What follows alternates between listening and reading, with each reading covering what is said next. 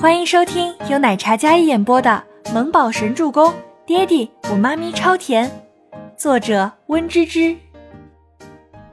第九十八集，倪清欢用了二十几分钟整理，刚才烫伤的时候已经有些来不及了，所以脸上被泼中的地方有些红红的，然后锁骨胸前的地方最严重，那种火辣辣的痛，痛得直钻心。没有办法，只能用纸巾湿水冷敷。从洗手间回到咖啡厅里，虽然处理了一下，但还是有些咖啡渍洗不掉，一大块污渍在身上，非常的不雅观。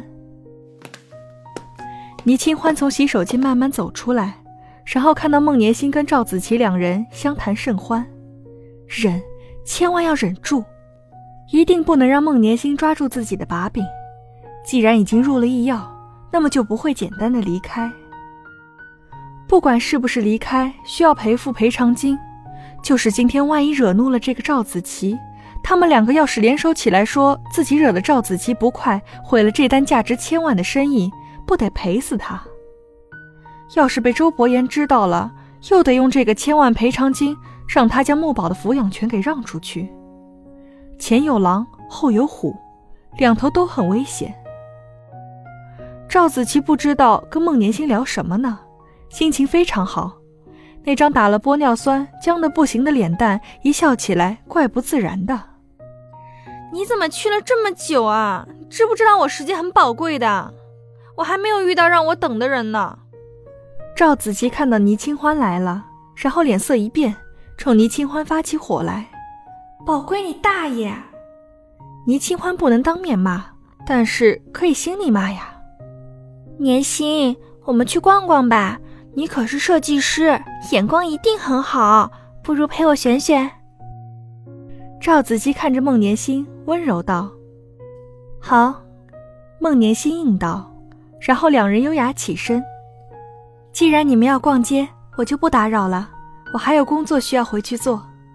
倪清欢不想掺和这两个女人的逛街，一起去。孟年星并不给倪清欢拒绝的机会，就当学习了，看看当下流行元素。孟年星一句话，简直让倪清欢无法拒绝。明明只是私事儿，非扯到公事上。好，倪清欢忍着性子，然后点了点头。然后两人有说有笑的走在前头，倪清欢像一个小丫头一样，衣着朴素的跟在后头。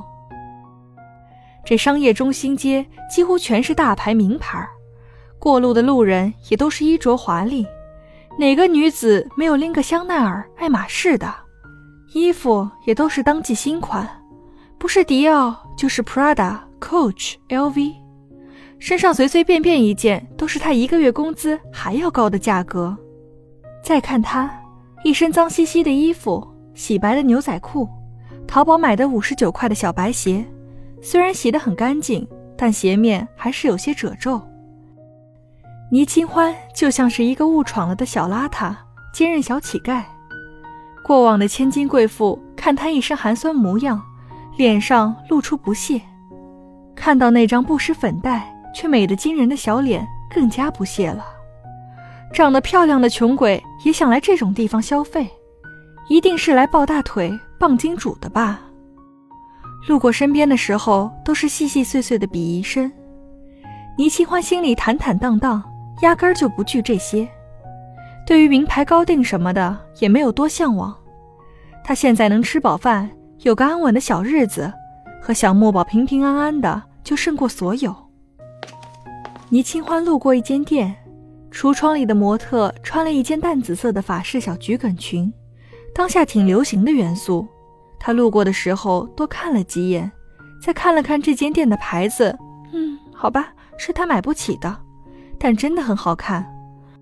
倪清欢目不转睛地看着，然后脚步放慢。喂，你是瞎子吗？走路不看路的？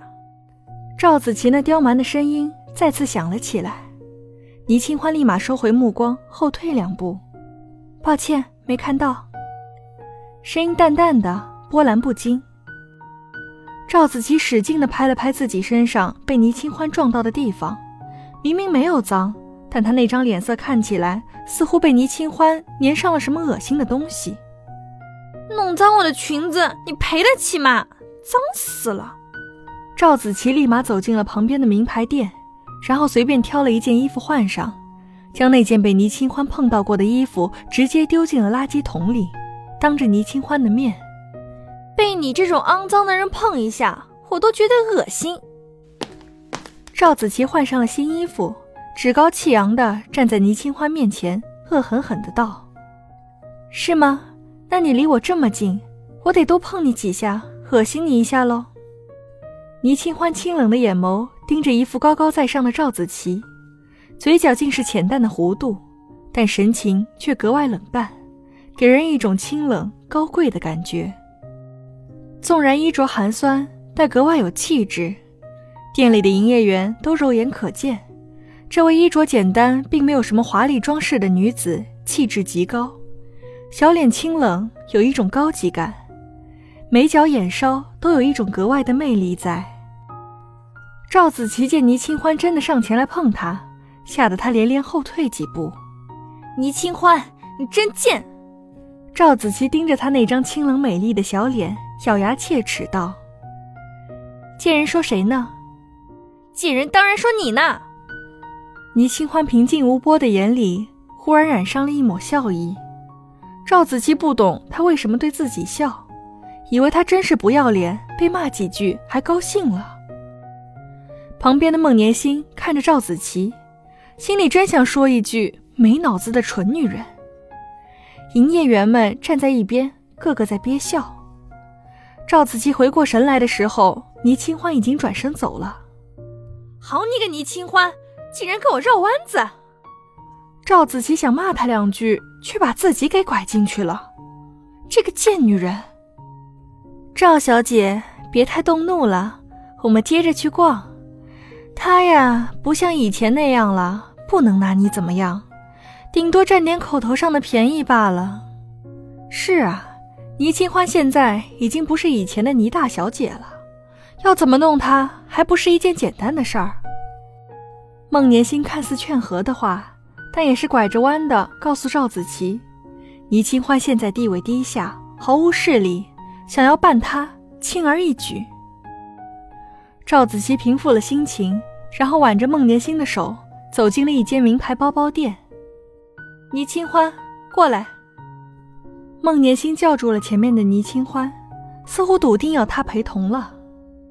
倪清欢转身往他们那家店走去。